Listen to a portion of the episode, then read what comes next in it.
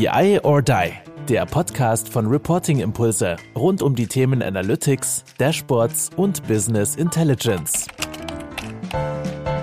Hallo zusammen zu einem weiteren BI or Die Controlling Cast mit mir, Kai-Uwe Stahl und äh, auf der anderen Seite ja der wunderbare Jens Ruppers. Hallo Jens, grüß dich, guten Morgen. Guten Morgen Kai. Ich freue mich, dass es wieder losgeht.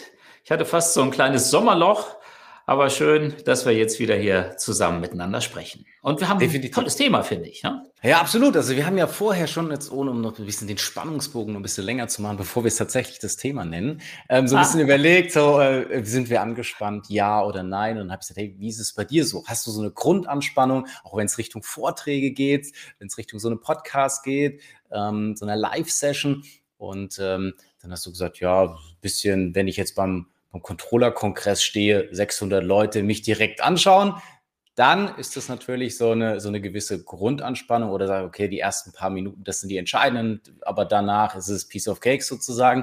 Und dann habe ich gesagt, hey, Jens, also äh, die haben wir mindestens immer an, an Zuhörern in unserem Podcast, aber es wirkt halt anders, ne? Ja, jetzt nicht mehr, jetzt weiß ich es ja. Also Ach so, daher, du, okay. Ja, ja, ist, jetzt, jetzt stelle ich mir da den Riesensaal vor im Hotel hier in München, wo ja der Controller-Kongress, wenn er dann wieder stattfindet, dann auch zelebriert wird. Und ja, die Anspannung steigt jetzt gerade. Ich hoffe, ich kriege es hin. Kaido unterstützt mich ja dabei. Ja, ja, also wir, wir stützen uns gegenseitig. Deswegen machen wir es ja zu zweit, äh, damit wir das hinbekommen. Und äh, ich durfte ja jetzt auch, da war ich tatsächlich aber auch ein bisschen, ähm, ich will nicht sagen angespannter, aber äh, wusste auch, äh, ob der Bedeutung, äh, ganz, ja, weiß gar nicht warum, das sind ja dann ähnliche Zahlen gewesen, aber als du gesagt hast, hey, bei der ähm, Controller Akademie iTalk ähm, oder ICA Talk. Ähm, was? Passt schon. CAI Talk, ja. CAI Talk, okay, also, okay, okay, whatever, dann klingt doch falsch. Und du sagtest, hey, keine Ahnung, du hast hier Grundanmeldung, ich weiß nicht, 500, 600 Stück oder sowas. Ähm, war dann schon auch so, okay, Kai, dann überlegst du dir tatsächlich mal äh, heute und machst nicht komplett spontan, äh, was du dort erzählen wirst. Und ähm, ja, ich denke, es war trotzdem eine ganz coole Session, obwohl ihr ja an dem Tag auch wirklich unfassbar viel Pech äh, mit der Technik hattet. Ja, Pech mit Technik kann man natürlich immer wegdrücken. Manchmal sitzt ja tatsächlich die Störung vor dem Bildschirm. Hier war es wirklich so, dass so ein Adapter zum Adapter vom Adapter äh, gewackelt hat. Ja, das war Anspannung nochmal auf eine ganz andere Art und Weise. Da kann ich mittlerweile ganz gut umgehen. Das ist schon die zweite Sendung, wo es so ein bisschen hakt. Also wer das live miterleben will, wenn es hakt, schaltet bitte gerne ein. In den Aufzeichnungen ist das wieder clean und, und, und sauber gemacht dann. Das ist in der Tat so ein, so ein Punkt, wo ich immer froh bin, wenn es funktioniert. Und äh, gut ist, wenn, wenn man da nicht drüber nachdenken muss, so wie bei euch hier mit dem Tool, das ihr nutzt, das ist ja wirklich fantastisch, da flutscht das. Und ich hoffe, es bleibt auch jetzt hier dabei. Wobei tatsächlich, wir hatten äh, in der letzten Session mit dem, mit dem Raphael Branger, ist es erst ein, zwei Mal rausgeflogen. Das äh, hatten wir jetzt auch erstmals, aber gut, vielleicht war es, weil es der Schweizer Kollege ist, äh, war irgendwie eine Besonderheit, ich weiß es nicht. Aber sonst ja tatsächlich sehr, sehr zuverlässig. Das Einzige, warum ich es schade finde, wenn so die Technik nicht funktioniert, weil du selber nicht so in diesen Flow kommst. Das ist dann mhm. einfach so wieder, du musst dich immer wieder neu motivieren oder wieder neu anfangen ich glaube, jeder weiß, oder wie du ja auch wieder gesagt hast, so die ersten zwei, drei Minuten, das sind die entscheidenden, dann bist du drin. Ja. Und wenn du diese ja. zwei, drei Minuten immer wieder hast, sozusagen, weil du äh, kurz unterbrochen bist, das ist das Einzige, äh, was, was dann schade ist. Aber whatever. Wir wollen da gar nicht, du hast gesagt, äh, oder eine Überleitung ja fast schon geschaffen. Ähm, es ist oftmals ja das Problem, was vor der Maschine sitzt, vor dem Dashboard, vor dem whatever, ja. Und, und in diese Richtung äh, sollte ja eigentlich auch genau unsere Diskussion heute gehen. Ne? Ja, ich äh, habe mir gedacht, etwas, was ja, für mich eigentlich schon seit mehreren Jahren so, so, ein, so ein Leitspruch ist, den könnten wir heute aufgreifen. Und ich fand es gut, dass sich das auch interessiert hat, weil ich glaube, du hast unglaublich viel Erfahrung an einem Ende dieses Gedanken. Und äh, ich habe mich jetzt gerade auch in den letzten anderthalb Jahren sehr intensiv mit dem anderen Ende dieses Gedanken beschäftigt. Und zwar, dieser Spruch lautet, from data to decision. Und das klingt jetzt einfach mal so entspannt dahergesagt, äh, nicht, also wahrscheinlich wenig spektakulär. Allerdings hängt da für mich eine ganze Menge dran, weil from data, ich meine, wo kriege ich die Daten her? Wie kann ich sie irgendwo strukturiert lagern? Wie gehe ich mit unstrukturierten, polystrukturierten Daten um? Wie bereite ich sie auf? Wie mache ich sie erstmal auswertbar? Und wie analysiere ich sie? Wer auch immer das tut, Self-Service oder eben durch jemanden, der die Dienstleistung erbringt. Und dann ist so der, der nächste Punkt, ich muss irgendwie rüberbringen, ob mit Dashboards, wie auch immer, die Visualisierungskonvention dann auch sehen. Und dann habe ich aber noch nicht den letzten Schritt getan. Der letzte Meter hin zum Empfänger, zum Entscheider, zur Entscheiderin, das ist der, das Dashboard, der Report. Aber jetzt der allernächste, letzte Schritt, ich muss die Entscheidung noch treffen. Und die Entscheidung muss auch dann umgesetzt werden. Und ich muss dann im nächsten Schritt auch schauen, was ist passiert in den Zahlen aufgrund meiner Entscheidung. Und so dieser Part am Ende, wie werden in Unternehmen Entscheidungen getroffen? Wie sieht der Prozess aus? Ich glaube, Dashboarding und Datenanalyse zu betreiben, zielt ja darauf hin, Entscheidungen zu unterstützen, in jedem Fall, wie groß auch immer sie sein mögen. Und ich würde ganz gern so aus meiner Perspektive ein wenig den letzten Part beschreiben natürlich auch gerne deine Impulse dazu holen und mit dir gemeinsam, ich denke, da hast du auch tiefergehende Kenntnisse, wie schon angesprochen, so diese Gedanke, diesen Gedanken from Data to Visualization ein wenig besprechen. Das, das Spannende daran, egal aus, auf welchen Meter man jetzt da wirklich schaut, ist ja, man könnte auch ja, zwei Dinge, glaube ich, erstmal sagen. Man könnte zum einen sagen, und da hat mich ein Stück weit auch wieder deine, deine Umfrage in dem CII-Talk ein Stück weit inspiriert oder auch zum Nachdenken gebracht? Weil du hast ja gefragt, ja, wer nutzt denn überhaupt Dashboards? Wer hat Dashboards im mhm. Einsatz? Und es war ja durchaus auch eine relativ aussagefähige Gruppe an Menschen, die du da in dem, in dem Talk mit hattest, wo dann, glaube ich, muss es gerade nochmal schauen, 40 Prozent erstmal gesagt haben, hey, wir haben überhaupt gar keine Dashboards in Verwendung. Oder wir haben nur reine Standalone-Friend-ons, was nochmal ähm, weitere 35 Prozent gesagt haben. Und irgendwie auch nur 25 gesagt haben, hey, wir haben es wirklich an die Steuerungslogik angepasst. Und auch eine äh, relativ ja, spannende Aussage mit voll integriertes Dashboarding 5 Prozent. Von dem her erstmal zu sagen, naja, ähm, muss man sich dann wirklich über diesen allerletzten Schritt Gedanken machen, weil wenn das da vorne ja noch gar nicht wirklich passiert ist oder in, in, so geringer Zahl einfach nur passiert ist. Das wäre so diese, diese eine Aussage, die ich dann in dem Sinne spannend fand. Und die andere, naja gut, auch wenn Sie jetzt vielleicht nicht datengetrieben, sage ich mal, das als Grundlage haben, haben Sie ja trotzdem in den letzten Jahren irgendwie Entscheidungen getroffen. Und wir müssen ja jeden Tag, keine Ahnung, sehr, sehr viele Entscheidungen treffen. Und es ist nur, stehen wir auf oder nicht, ähm, ist ja letztendlich auch schon eine Entscheidung, äh, die wir treffen müssen. Ähm, also haben die Leute dann ähm, nicht schon diese Kompetenz, gut Entscheidungen treffen zu können? Oder ist es einfach dadurch, dass sich das durch die ganze Digitalisierung und wir haben mehrere Quellen, der wir uns bedienen dürfen, dass Leute auch Entscheidungs- oder wie sie Entscheidungen treffen, neu lernen müssen? Also ich denke mal, Entscheidungen treffen musst du so oder so, egal wie jetzt deine Datengrundlage, deine Visualisierung aussieht. Und diejenigen 40 Prozent, die noch überhaupt gar keine Dashboards im Einsatz haben, die entscheiden ja trotzdem. Wenngleich ich hin und wieder mal auch Zurückhaltung bei Entscheidungen erlebe, weil oft auch die Befürchtung da ist, ich mache einen Fehler. Und viele Unternehmen sind ja noch nicht mit so einer agilen Grundhaltung unterwegs und ähm, sanktionieren das dann auch. Ne? Hat einer eine Fehlentscheidung getroffen, schlechte Führungskraft. Und äh, das ist noch ein Thema, was dann auch mit der Unternehmenskultur wieder zusammenhängt. Aber egal wie jetzt der Prozess davor aussieht, Entscheidung treffen gehört ja zum Tagesgeschäft für mich dazu. Und von daher glaube ich, ist es falsch sogar, das sage ich ganz selten, erstmal zu warten, bis alles fertig ist und dann gehe ich in den Entscheidungsfindungsprozess hinein. Das muss parallel aufwachsen und wie gesagt, entscheiden tun wir jetzt auch schon. Das heißt, ich würde auch denjenigen, die uns jetzt zuhören, empfehlen, die jetzt gerade dabei sind, ihre Berichtsstruktur, Verantwortung, neue Rollen, Dashboarding, die jetzt dabei sind, das aufzubauen, den würde ich parallel empfehlen, auch mal den Entscheidungsfindungsprozess anzusehen und dort an diesem Ende zumindest mal eine Analyse zu machen. Definitiv, weil ich meine, es sind ja mindestens, sag ich mal, zwei Angriffspunkte, wo du optimieren kannst. Und ähm, selbst wenn du ja jetzt irgendwelche Entscheidungen triffst, kannst du ja trotzdem, ob es jetzt datengetrieben ist oder nicht, ähm, die Entscheidung selbst oder den Weg dorthin ein Stück weit optimieren. Und ähm, deswegen absolut zwei Punkte, äh, die man, die man angehen kann, die man angehen muss, wenn man insgesamt, sage ich mal, erfolgreiche, bessere Entscheidungen treffen muss. Und ähm, das ist sicherlich viel auch mit einer, mit einer Fehlerkultur. Ich, ich hatte mal tatsächlich so eine, so eine Fuck-Up-Night irgendwann mal in Stuttgart besucht. Und dann hast du natürlich auch die Extreme, wo du dann halt wirklich Menschen hast, äh, die dann existenziell gefährdet waren, die diese Beschreibung dann äh, in dieser Fuck-Up-Night gemacht haben oder diese Talks. Und dann hast du aber auch welche, wo du sagst so, äh, Moment mal. Und ich war so im ersten Schritt, es war eine von Porsche, der dann erzählt hat, ja, okay, irgend so ein Projekt an die Wand gefahren, keine Ahnung, irgendwie ein paar Millionen versenkt oder wie auch immer.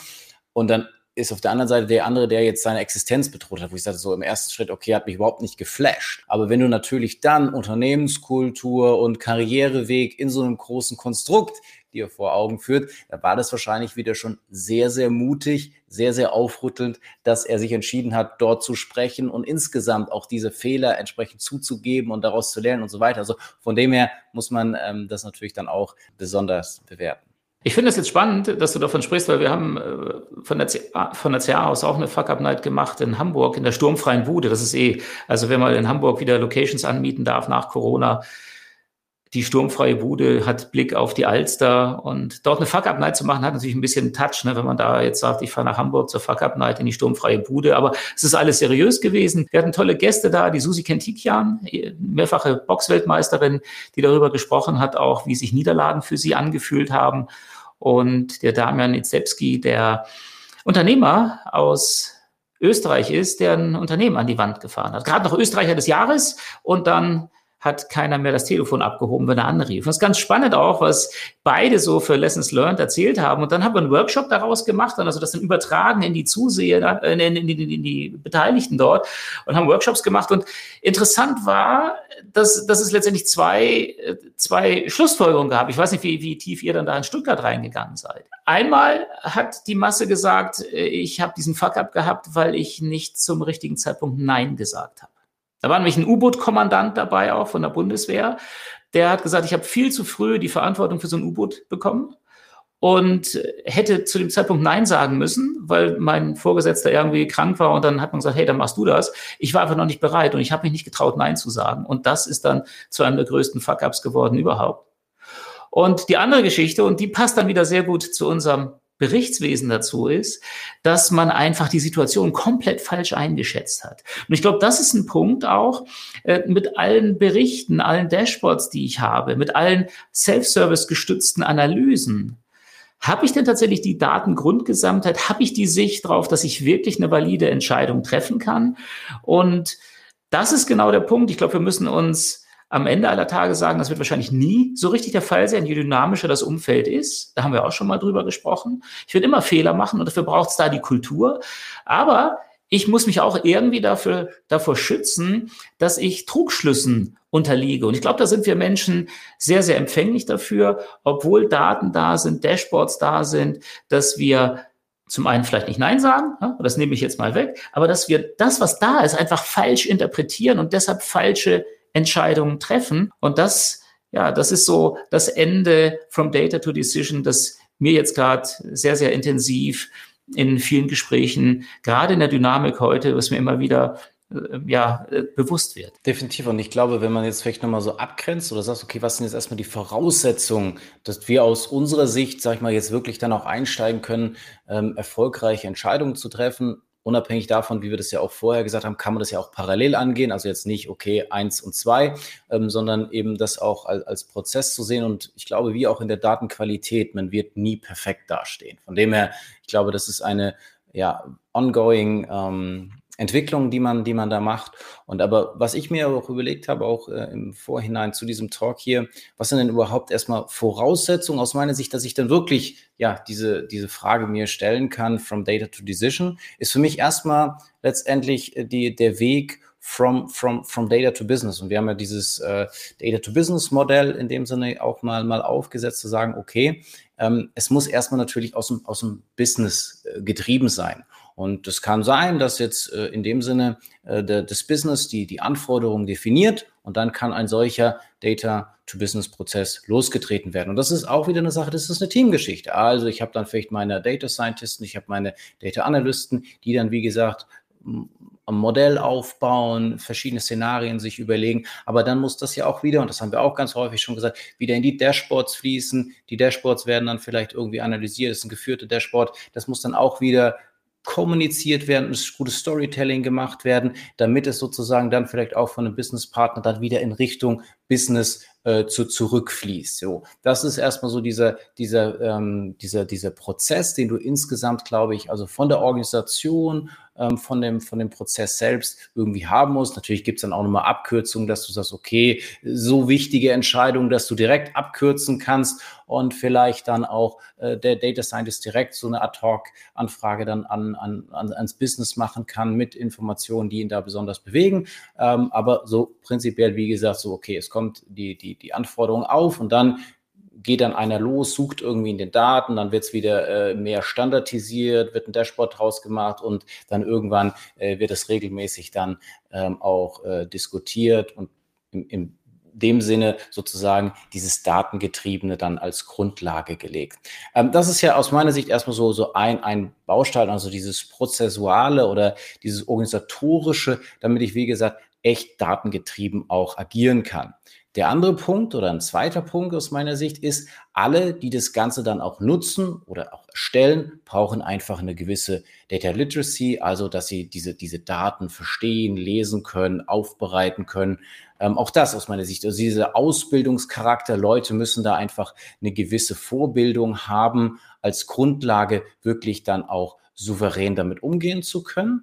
Ähm, und dann natürlich dieses Handwerkszeug, was wir ganz oft auch schon besprochen haben ich habe dann vielleicht ein Werkzeug, sei es ein Dashboard, sei es ein Bericht, und da gibt es natürlich gewisse ja, Standards, Empfehlungen, ähm, Richtlinien, Design und äh, Usability-Empfehlungen, ja, denen man halt einfach folgen kann, damit man dieses, dieses ganze, okay, how to lie with charts und diese, diese ganzen Geschichten, diese, diese, ja, sag ich mal, handwerklichen, ganz offensichtlichen Themen oder Fehler oder Fehleinschätzungen, die man da auf der Basis machen kann, dass man die schon mal eliminieren kann. Und dann ist es natürlich so dieser, dieser vierte Punkt, der dann sehr, sehr weit und ein Stück weit natürlich dann auch schon da reingeht, wo du, glaube ich, genau ansetzt, in, in auch in diese Kommunikation. Also was ist dann da wieder notwendig, dass ich halt wirklich dann auch die Entscheidung treffen kann? Aus meiner Sicht sehr, sehr viel auch Kommunikation. Das ist so ein bisschen diese vier Punkte, die für mich so diesen, diesen Weg, okay, from, from data to decision, erstmal from data oder to Business und dann letztendlich dieser, dieser letzte Schritt, glaube ich, äh, den, den du dann auch meinst, diesen, diesen letzten Meter. Ja, wie treffen wir denn überhaupt die Entscheidung? Ich möchte diesen, diesen Pfad, bis wir dann am Ende dann bei der Kommunikation angelangt sind, den möchte ich noch, noch mal aus meiner Sicht ergänzen. Du, mhm. Wahrscheinlich war das bei dir ohnehin schon mit inkludiert. Du hast jetzt von einem Pull-Prozess mehr gesprochen im ersten Schritt. Finde ich auch total wichtig. Das heißt, die Entscheider die sagen, ich brauche das und das und, und formulieren Use Case und daraufhin äh, beschaffen wir dann Daten. Das würde ich auch absolut unterstreichen, ist für mich ein ganz, ganz wichtiger Punkt. Und Data Literacy erweitern heißt für mich dann eben auch bei diesen Menschen, Datenkompetenz schaffen, Wissen schaffen, was geht zum Beispiel mit Machine Learning? Ja? Welche, welche Option habe ich da? Oder auch, wie, wie kann ich mir unsere, unser, ja, unsere, unser Treibermodell vorstellen? Wo ist Ursache und Wirkung für was? da bezweifle ich häufig, dass wenn wir jetzt einfach mal in die Geschäftsleitung reinschauen, meine Damen und Herren, die da jetzt zuhören mögen, ich möchte euch nicht zu nahe treten, aber da bezweifle ich häufig, dass da das tiefe Einlassen schon da ist und äh, dass, dass auch die Zeit dafür da ist.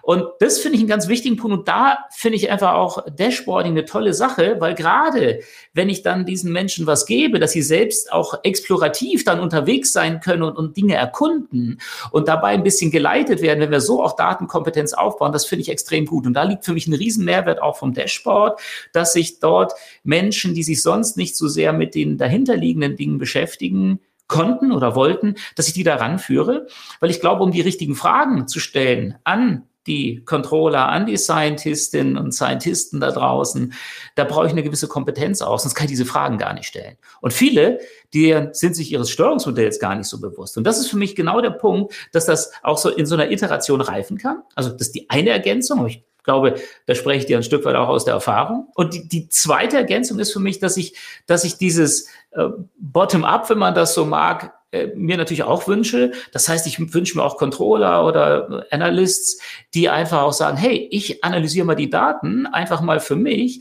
Ich erkenne irgendeine Anomalie oder irgendwelche Zusammenhänge und die spüle ich jetzt nach oben. Und das erkläre ich jetzt meinen Entscheidern, weil die sind darauf noch gar nicht gekommen.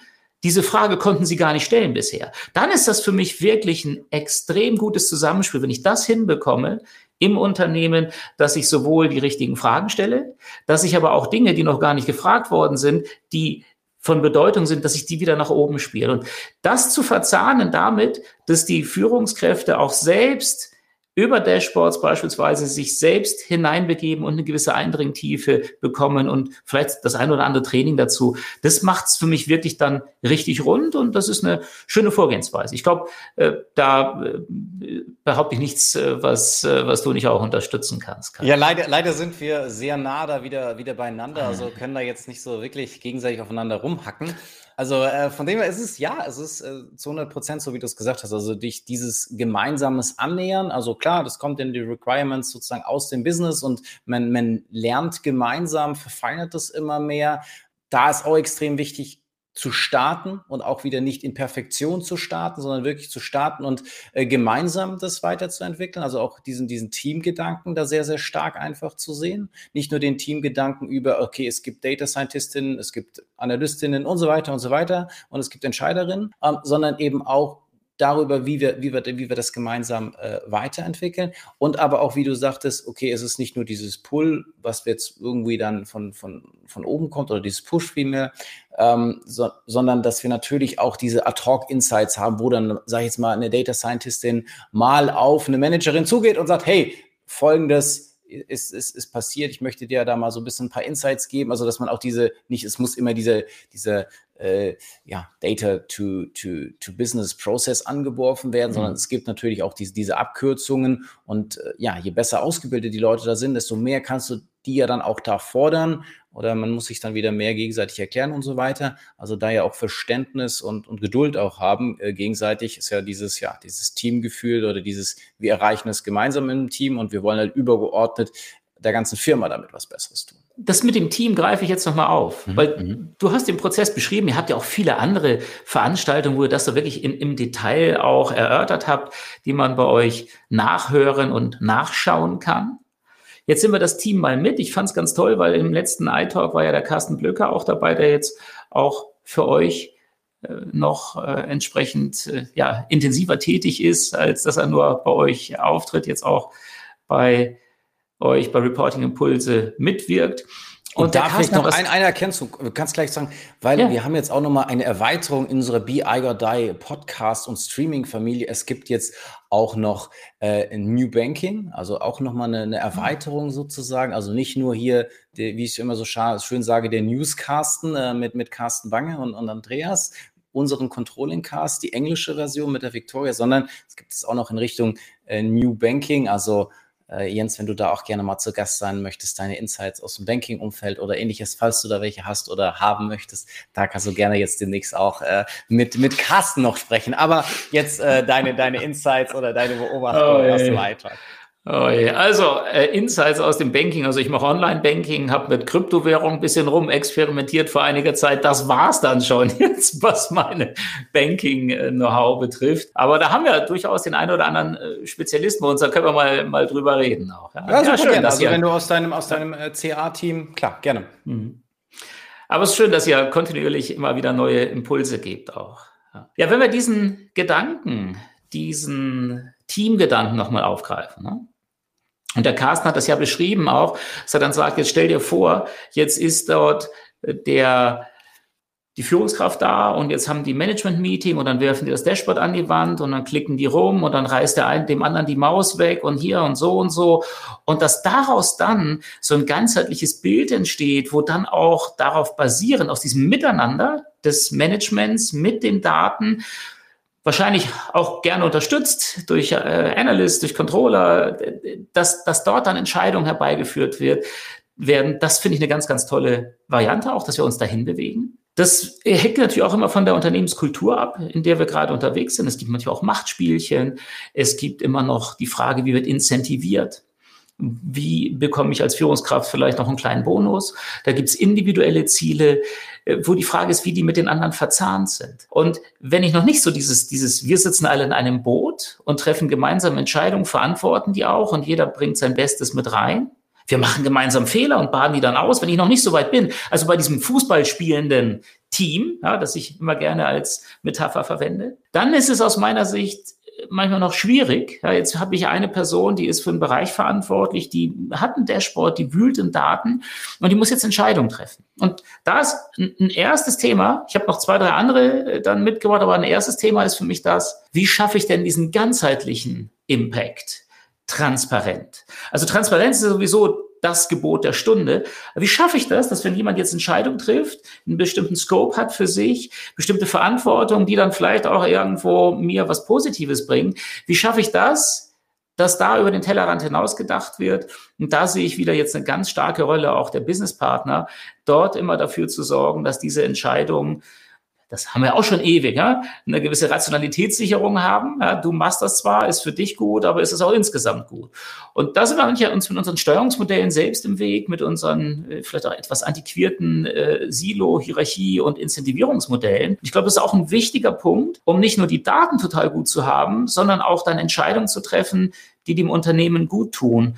Das ist so der erste Schritt was gibt's für Machtspielchen, wie ist unser Entscheidungsprozess auch. Das ist ein ganz, ganz wichtiger Punkt aus meiner Sicht dann in der Umsetzung. Absolut. Und ich glaube, um insgesamt gute Entscheidungen oder bessere Entscheidungen treffen zu können, kann ich mich auch mal an einen ganz guten TED-Talk erinnern und der hat genau auch dies als, dies als einen ersten Punkt eben genannt. Er hat drei, glaube ich, ähm, aufgezählt, äh, die für ihn, mhm. für bessere Entscheidungen extrem wichtig sind. Und das ist dieser erste, den du da auch jetzt genannt hast, nämlich so diese bestehenden Beschränkungen oder Einschränkungen, äh, die wir haben, wirklich zu hinterfragen und zu sagen, ja, mhm. haben wir schon immer so gemacht oder ich muss genau dem gefallen oder was weiß ich was. Also sich halt möglichst von dem loszulösen und zu sagen, ich versuche relativ frei äh, aufzuschlagen sozusagen, dass ich eben nicht diese, ja, diese Einengung habe oder zu sagen, ja, okay, ähm, ich traue mich jetzt nicht groß zu denken oder anders zu denken, sondern ich äh, versuche sozusagen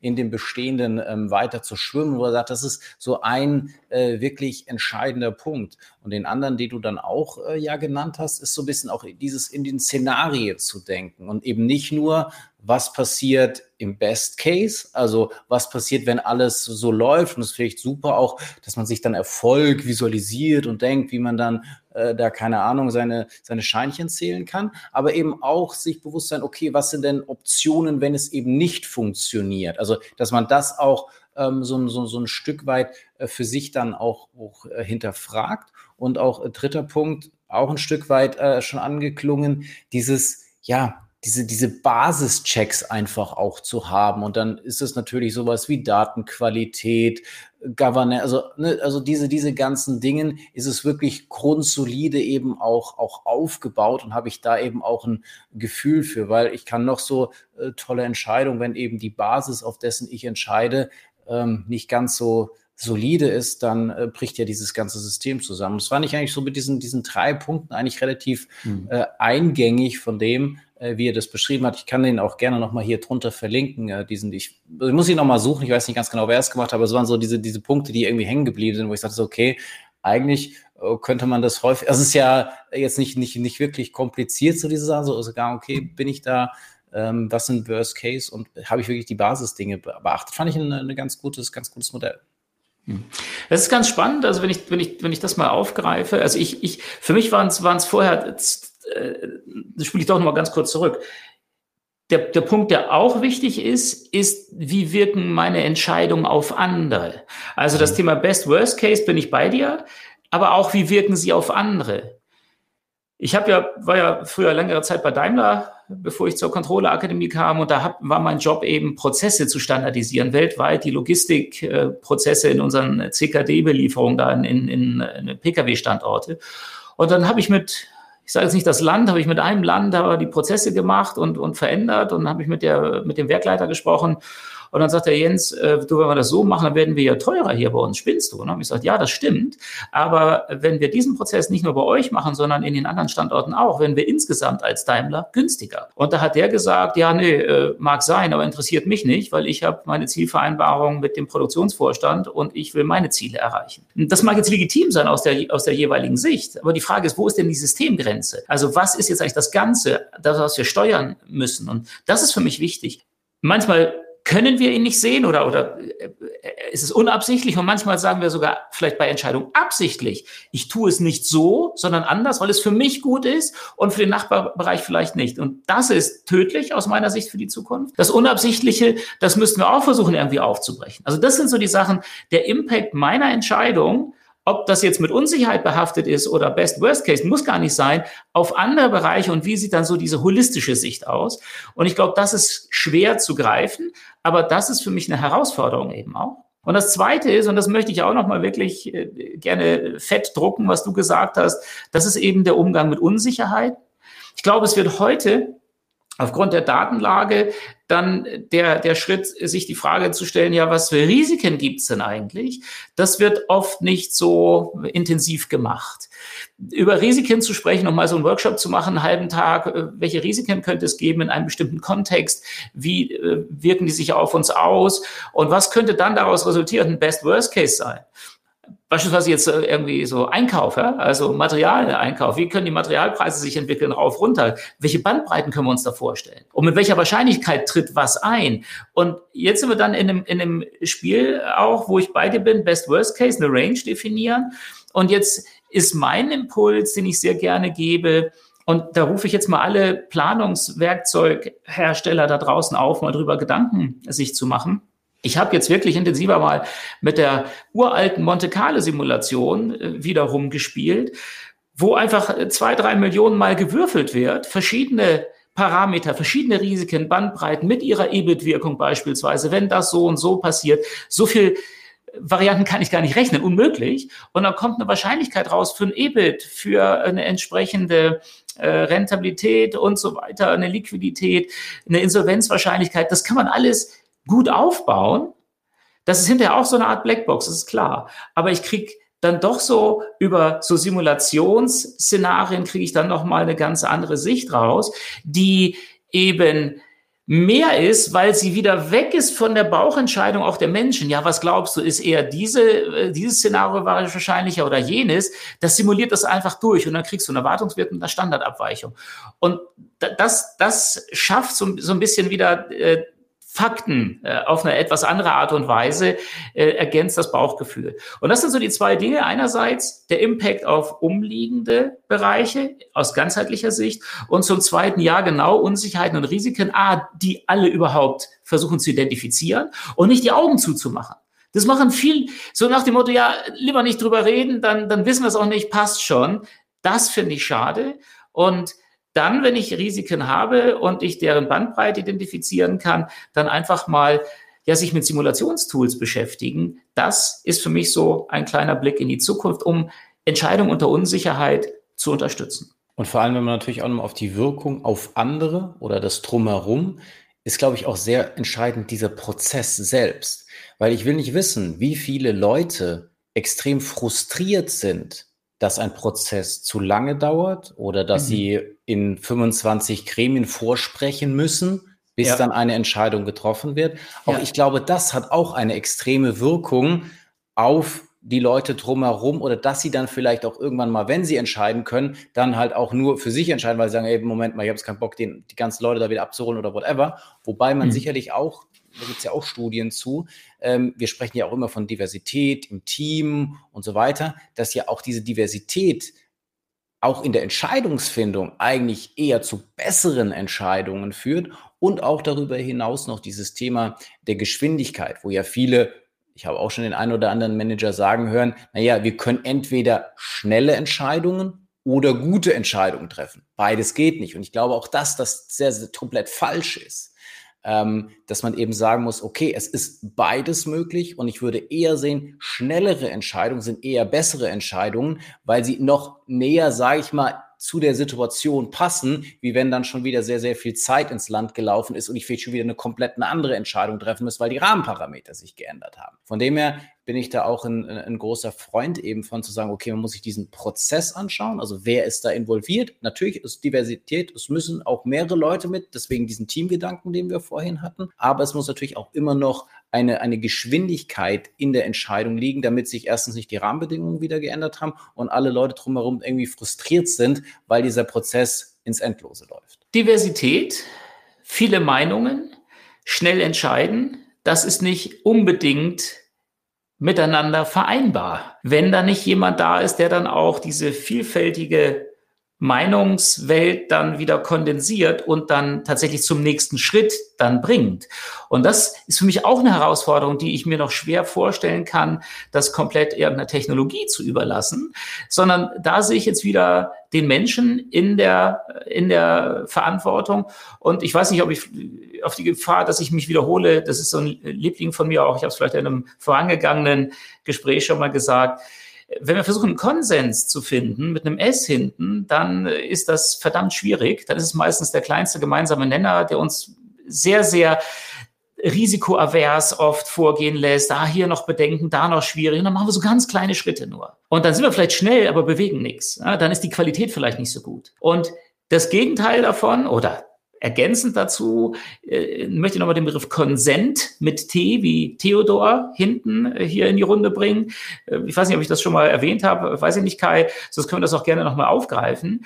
Das ist eine etwas andere Form des Entscheidens, wo wir eben, ja, so ein bisschen aus der agilen Welt heraus dann doch zu einer Entscheidung kommen, frei nach dem Motto, mal gut genug für den Moment und so sicher, dass wenn wir es jetzt tun, dass wir immer noch anhalten und, und gegensteuern können.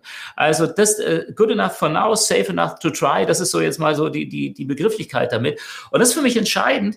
Ja, viele Meinungen, aber ich muss auch dann den Schritt weitergehen. Und Diversität heißt nicht zwingend gut und schnell, kann auch ewig sich im Kreis drehen, weil wir wieder keine Entscheidung treffen. Also die, dieses Risiko sehe ich eigentlich immer letztendlich noch da. Und der nächste Punkt ist dann, und da möchte ich noch mal kurz darauf zu sprechen kommen, dass wir ja auch die Realität unter Umständen ganz anders, nämlich gefärbt wahrnehmen, innerhalb einer Unternehmenskultur oder auch Individuen selbst. Und das führt auch oft zu unterschiedlichen Interpretationen auch eines Ist-Zustandes. Du hast beispielsweise äh, angesprochen vorhin, äh, dass wir äh, ja Prozesse nicht verändern wollen. Ne? Wir halten an, an Altem fest. Das ist so ein, ein Bias, eine, eine Verzerrung von, von der Realität, die dann auch zu falschen Entscheidungen führen kann. Ich habe es mir jetzt gerade mal hier notiert. Das ist in einer, in einer Studie auf äh, Platz drei äh, der am häufigsten vorkommenden äh, Biases gewesen, der Status Quo Bias, Festhalten an, an Altem. Da haben wir schon immer so gemacht, Prozesse werden nicht angepasst, lass uns das nochmal versuchen. Wir müssen die Prozesse optimieren, aber nicht mal neu denken. Das ist der am dritthäufigsten auftretende Bias, die äh, Verzerrung dann auch der Wahrnehmung, die dann dazu führt, dass wir eben nichts ändern. Und das das muss auch irgendwo aufgebrochen werden. Und das schaffen wir sicher über Diversifikation ja auch der Menschen, über Heterogenität der Menschen. Aber es braucht immer noch diese Rolle, das zu moderieren und voranzutreiben. Finde ich, finde ich ähm, stark. Hast du noch äh, eins und zwei auch noch als äh, die, die ah, Faktoren? Äh, ich habe extra von drei angefangen. Ich habe gewusst, ich mache dich neugierig. Du. Also ich nenne mal jetzt die Person, dann könnt ihr da noch mal googeln. Und zwar der Arndt Wörmann. Ich kann dir dann auch noch mal den äh, Namen ausgeschrieben äh, rüberliefern. Der ist Professor an der Universität Gießen. Und die haben äh, zu dem Thema, da gibt es mehrere Untersuchungen dazu, auch verschiedenste Vorträge, die man äh, finden kann. Aber die haben 94 Controller und CFOs aus deutschen Unternehmen befragt äh, zum Thema Biases. Und 72 Prozent sagten, ja, es gibt bei uns, na, habe ich gesagt 42, 72 Prozent, 72 Prozent sagten, ja, es gibt bei uns Fehlentscheidungen aufgrund dieser Wahrnehmungsverzerrung. Und 76 Prozent sagten, diese Biases können erheblichen finanziellen Schaden anrichten. Das fand ich jetzt spannend. Ne? Man mag jetzt sagen, okay, 92 Personen, ist das jetzt ausreichend genau? lass, lass uns das mal gar nicht jetzt so statistisch hinterfragen, sondern einfach mal diesen Gedanken an uns heranlassen und zu übertragen aufs eigene Unternehmen. Dann wird es nämlich konkret. Ne? Statistik ist, sind ja viele andere drin. Lass das mal für uns reflektieren. Gibt es Wahrnehmungsverzerrungen und führen die A zu falschen und B auch zu kostspieligen Fehlentscheidungen? Und das finde ich einfach einen spannenden Punkt. Und da könnte jetzt mal, ich nenne jetzt dann die, die Top 1 und 2 dann nochmal, da komme ich von unten. Ne? Äh, der zweite Platz, äh, ach, Entschuldigung, ich habe es verdreht. Der Status Quo Bias ist sogar der Platz 2. Okay. Platz 2. Äh, Platz 1 ist äh, Overconfidence. Das ist die Selbstüberschätzung. Das schaffen wir schon noch. Deadlines, die dann nicht eingehalten werden. Projekte, ich sage jetzt mal äh, Berliner Flughafen und so, wie man, der, der steht jetzt für Overconfidence, aber wenn man manchmal auch so im Vertrieb gesprochen hat, ja, was geht denn so im zweiten Halbjahr noch, nachdem das erste Halbjahr äh, nur zehn Prozent des geplanten Umsatzes gemacht hat? Ja, nee, kein Ding. Wir schaffen das, was wir verloren haben im ersten Halbjahr, dann im zweiten. Also dieses Thema äh, Overconfidence, das ist diese Selbstüberschätzung, das ist auf Platz eins der Biases gewesen in dieser Umfrage. Hm, über 70 Prozent, glaube ich, auch haben, haben das genannt äh, als Top 1. Dann der Status Quo eben, ah, nicht dran mhm. rühren. Mhm. Und Platz 3, den möchte ich noch erwähnen, das passte mich sehr gut auch zusammen dann wieder mit dem, mit dem Thema, wie berichten wir. Das ist das Framing. Framing im Sinne, wie stelle ich Entscheidungen, äh, ne, wie stelle ich ähm, Zahlen dar? Und kann zum Beispiel jetzt über verschiedene Skalierungen, ne, kann ich eine andere Wahrnehmung erzeugen, als es tatsächlich äh, der Fall ist. Und äh, das äh, führt eben dazu, dass wir auch nicht ehrlich an die Manager berichten, dass etwas dort anders ankommt aufgrund von entsprechender Art und Weise der Berichtaufbereitung. Und das kann das Wording sein, das kann aber auch jetzt sowas wie Skalierung, meinetwegen auch Farbgebung, ähnliches sein. Da sind wir dann sehr stark wieder an diesem Notationskonzept, das ja für euch auch ganz wichtig ist in Abstimmung mit den Kunden. Und das sind so diese drei äh, Overconfidence, Status Quo bewahren und äh, das Thema Framing im Sinne von, wie stelle ich die Information denn dann dar für die Entscheider? Und vielleicht, wenn ich, wenn ich noch ein, ein Beispiel, das ist vielleicht auch abgedroschen, ich weiß nicht, ob, ob du es kennst oder unsere, unsere Hörer, das ist überliefert, ob es stimmt, weiß ich nicht, es klingt aber einfach genial. Das ist überliefert, am äh, Zweiten Weltkrieg kam, kam ein Flugzeug äh, wieder zurück nach England, landet, komplett, komplett durchlöchert von Patronen des äh, gegnerischen äh, Verbands der Flugabwehr oder, oder, oder was auch immer, komplett durchlöchert und ist gelandet. Stellt sich einer daneben und sagt, boah, Wahnsinn, guck dir das an, das ist ja kaum noch Pergament, was da übrig ist. Wir müssen unbedingt die Einschussstellen, die müssen wir unbedingt äh, abpanzern und äh, sicherstellen, dass das nächstes Mal nicht mehr durchlöchert wird. Da guckt ihn einer an und sagt, hey, sag mal, spinnst du oder was? Das wäre die völlig falsche Entscheidung. Sagt er, hä, warum das denn? Schau, wir müssen dort, wo keine Löcher sind, da müssen wir das Flugzeug verstärken. Weil dieses Flugzeug mit den Löchern ist schließlich zurückgekommen. Die Flugzeuge, die offensichtlich woanders getroffen worden sind, die, die sind hier nicht gelandet. Und das ist am Ende logisch, wenn man drüber nachdenkt, ein bisschen, wie gesagt, vielleicht schon weit verbreitet dieses Beispiel. Aber was sehe ich tatsächlich? Welche Schlussfolgerung ziehe ich daraus für meine Entscheidung und liege ich damit immer richtig? Wenn wir das genau das übertragen auf unser Tagesgeschäft des Entscheidens, dann sind wir in dem Punkt, wo wir sagen können, okay, from data to decision ist eben mehr als Datenanalyse, als die ja, Daten auch aufzubereiten, zu visualisieren, sondern ich muss dann auch die richtigen Schlüsse daraus treffen und Entscheidungen treffen. Sorry für diesen langen Monolog jetzt, alle, die uns zuhören und auch Kai, du musst das ja jetzt ertragen, aber jetzt alles gut. Nein, nein, perfekt. Also ich, ich, ich finde, ich finde diese, diese drei Punkte, die kann man aber wunderbar, wie du es ja teilweise auch schon gesagt hast, durch ja, diese, diese vier Schritte, die wir am Anfang mal diskutiert haben, oder für insgesamt, okay, datengetriebener, Dashboard-getriebener zu agieren, kann man die ja auch ein Stück weit ähm, ja zumindest minimieren oder versuchen zu minimieren. Punkt eins, den du, den du hier in, in dieser Studie genannt hast, war diese Selbstüberschätzung. Ja, das kann ich ja mit Daten, mit, mit den richtigen Kennzahlen, mit äh, Verhältnisgrößen, mit Vergleichsgrößen, zu welchen Dingen auch immer, ja schon auch ein Stück weit eindämmen im Sinne von, bin ich noch realistisch unterwegs? Ist meine persönliche Einschätzung, stimmt die noch wirklich überein? Ich glaube, dass man da schon sehr, sehr viel auch machen kann. Und das ist ja immer das, was wir sagen. Okay, es muss aktionsgetrieben sein, es muss irgendwas auslösen, ein, ein, ein solches Dashboard. Und es muss ja genau dann auch diesen, diesen Realitätscheck ermöglichen. Also ist es wirklich noch, äh, gehen wir noch in, in, die, in diese Richtung? Das Thema ähm, den, den, den, den dritten Punkt, den du ja genannt hast, dieses Framing, das ist ja genau mhm. dieses, okay, nutze diese Prinzipien von gutem Design, von Usability, das ist genau eben diese, ja, wir, wir sagen schwarz-weiß in Anführungsstrichen äh, diese Dinge einfach da, ohne dass da irgendwelche Interpretationen oder ähnliches äh, möglich sind. Das ist ja dann auch wieder genau äh, ein Punkt, der dabei unterstützen kann. Und dieses, naja, ähm, Status quo, an dem wollen wir festhalten. Ich finde, da hilft natürlich sehr, sehr stark, wenn man auch in Bezug auf das Dashboarding jetzt mal neuere Methoden verwendet, zu sagen, okay, wir warten jetzt nicht, bis die Daten fertig sind, dann machen wir das und so weiter, wie man vielleicht so diesen klassischen Wasserfall in Anführungsstrichen noch im Kopf hat,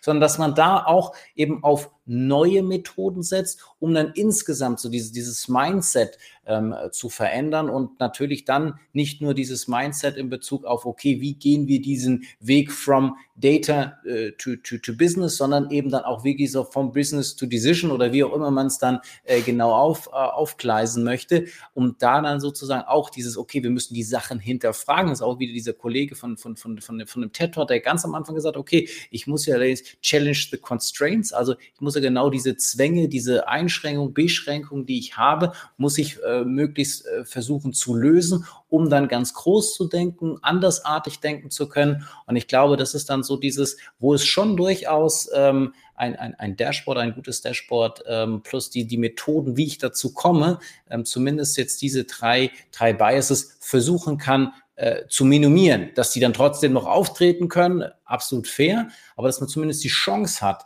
damit ein Stück weit ähm, die, eine, eine Reduktion äh, dieser Biases vorzunehmen. Ganz genauso sehe ich das auch. Und das ist eben genau der Punkt.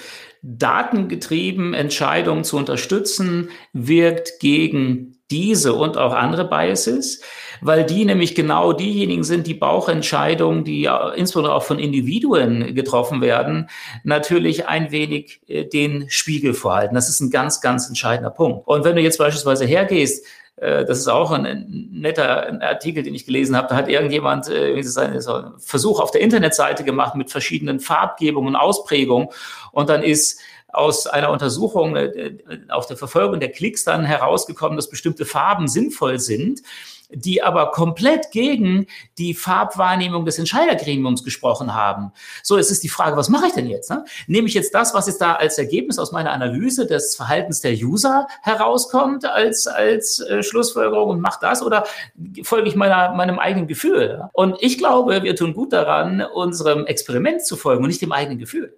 Und das ist auch immer spannend. Ich weiß nicht, auf LinkedIn war jetzt die letzten Tage bei mir im, im Feed sehr häufig so eine Frage von, von, von Personen, die jetzt sagen, hey, guck mal, äh, du könntest das so darstellen oder so darstellen, welches gefällt dir besser? Und für mich ist dann sofort der Bauch sagt, hey, ja, das natürlich klickt, ne?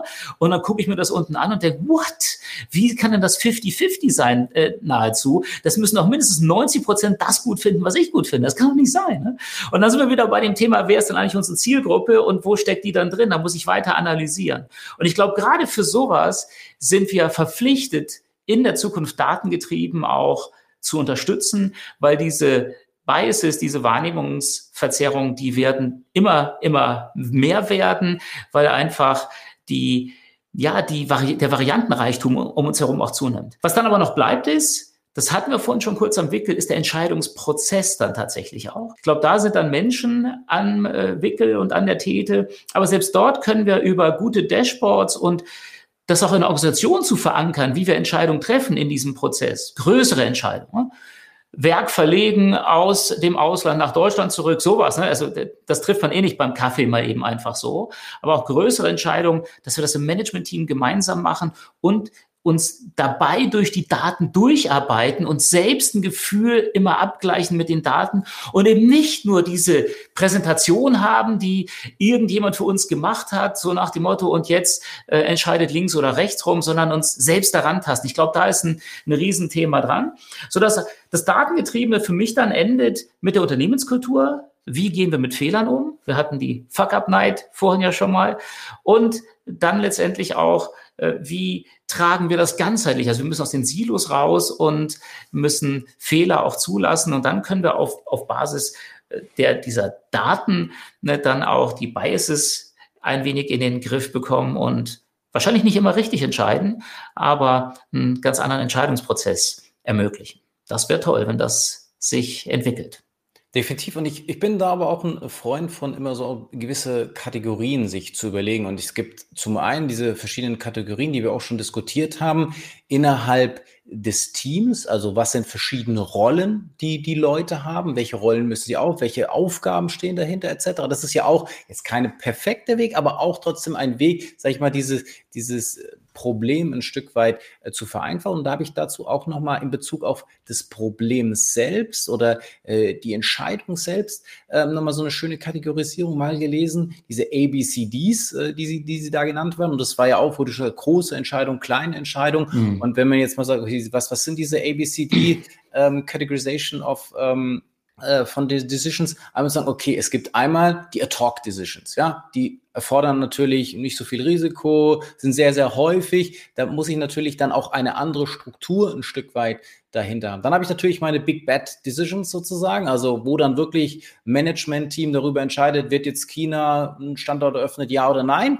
Da ist natürlich sehr, sehr stark, sag ich mal, die Diskussionskultur auch von diesem Management. Also dieses klassische Beispiel, was du ja auch von, von Carsten von der HCOB dann ähm, zitiert hast, wo du sagst, okay, da muss wirklich dann ja auch Reibung, Diskussion und dann auch ähm, es zu einer Entscheidung gebracht werden. Dann C, also diese Cross-Functional ähm, Decisions, also was dann gleich sich so bereichsübergreifend irgendwo auch stattfindet, wo du dann die verschiedenen Teamleiter, Bereichsleiter, whatever zusammensitzen hast, wo du dir dann ja auch vielleicht mal überlegen, naja, was du vorhin auch gesagt hast, wir müssen da dann eben auch uns wieder vor Augen führen, naja, was sind denn übergeordnete Ziele, die wir haben?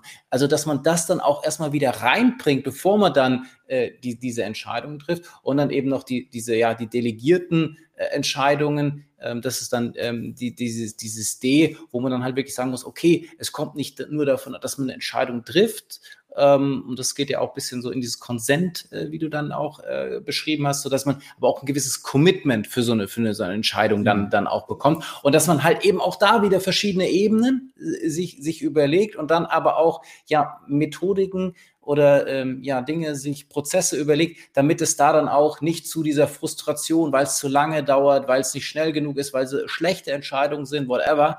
Und ich glaube, da kann man eben neben den Rollen, die wir ja in diesem ja Business, äh, Data to Business und dann eben Business to Decisions, dass man da vielleicht dann auch wieder gibt, was sind es da für verschiedene Entscheidungen, welche Bedeutung haben die natürlich auch und, und glaube, da kriegt man schon auch eine Annäherung hin, damit es ein Stück weit, äh, ja, doch, äh, ja, zu besseren, datengetriebeneren Entscheidungen am Ende des Tages kommen kann. Ich finde das ja total klasse, äh, Kai, wie du dann so Strukturen dann dir A merkst und, und dann auch dann so zuordnest. Das ist da, da bin ich eher so, so ein bisschen im, im, im Flow unterwegs. Klar, die sollte man sich dann bauen. Das ist schön, dass du das dann nochmal so zusammenfassen kannst.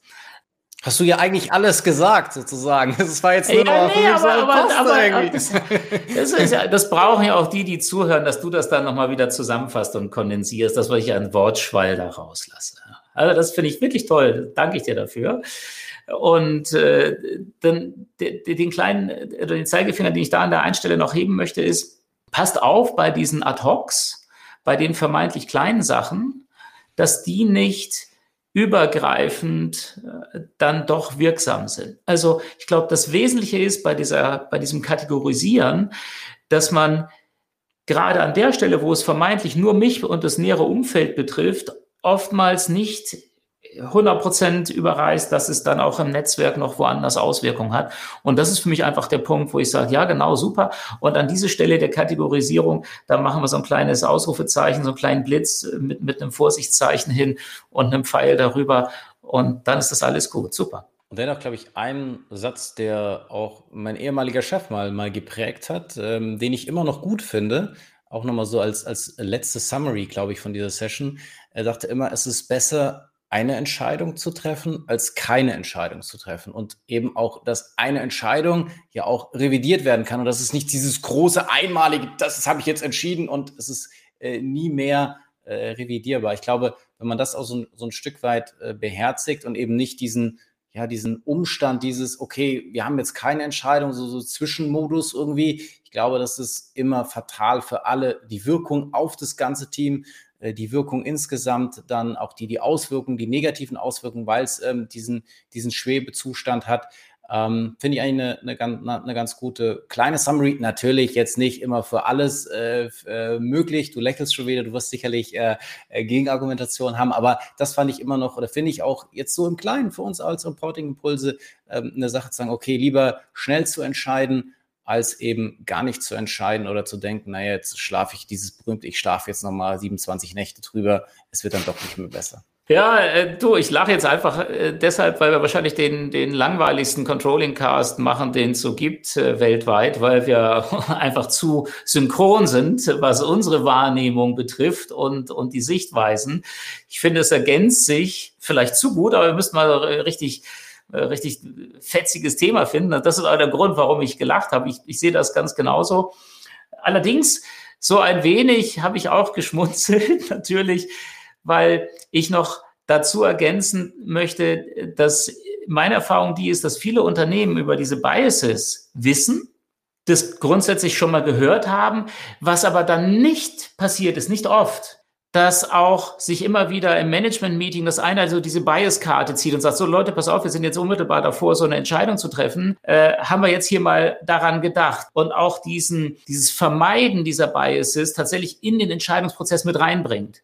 Ja, durch Daten können wir das deutlich reduzieren. Es uns aber immer noch mal wieder bewusst zu machen, das finde ich wichtig. Also integriert bitte auch diesen Gedanken der Wahrnehmungsverzerrung in eure Entscheidungsprozesse mit dazu. dass meine Ergänzung noch. Und wenn natürlich ihr weitere Ideen habt, wie wir vielleicht uns auch nochmal kontroverser unterhalten können oder einfach Themen habt, äh, wo wir uns gerne mal zu austauschen können, könnt ihr uns natürlich jederzeit gerne schreiben auf LinkedIn oder welchem Kanal euch da auch am liebsten ist. Und sonst wieder die herzliche Einladung.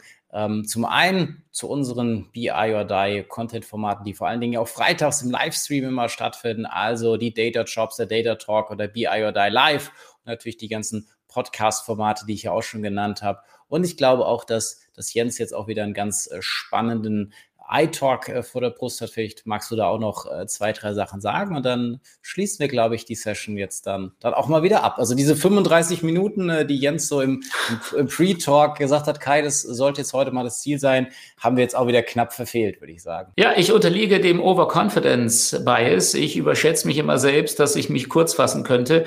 Ist mir in meinem Leben bisher noch nie gelungen. Äh, vielleicht müsste ich äh, mal meine Prozesse ändern und über meinen Status Quo Bias nachdenken. Könnte sein.